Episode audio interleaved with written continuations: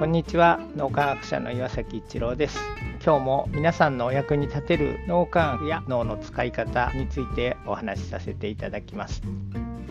応体験とリーダーのカリスマ性には関係のあることがスイスの研究グループの研究から分かってきました。リーダーがというかですねグループの人で応体験を頻繁にしてその感動を周りのメンバーの人たちに頻繁にこう伝えられる周りの人が一緒に感動してくれるようなそういう人って他の人たちがその人に対してカリスマ性を感じる。応体験をうまく周りの人に伝播できているとカリスマ性が20%くらいアップする。ということが分かってきています。普段から盲体験を周りの人に伝播してみんなが感動するような環境を作っていくとそれができる人というのが自然にリーダーとして選ばれ尊敬されるみたいなそんなことが起こるということです。でリーダーっていうとなんかついつい指示命令をする人みたいに思ってしまいがちなんですが実はこうみんなから選ばれるリーダーっていうのは大きな大義を掲げて志のある人はその志を、え周りの人に伝えてそしてみんながこう感動を共にできるようなそんな人が実はリーダーとして尊敬され慕われるということが分かってきました。ということで応体験いろいろなところに関係しているわけですけどもリーダーシップというとこでも非常に大事な役割をしているということが分かってきました。自分がリーダーとしての役職を持ってるとか持ってないとかそれは別にしてまず自分が普段から応体験を感じられるそしてその応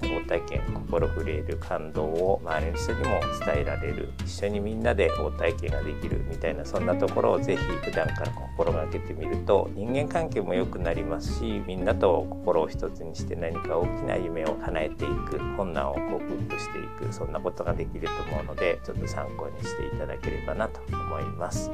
今日もありがとうございました。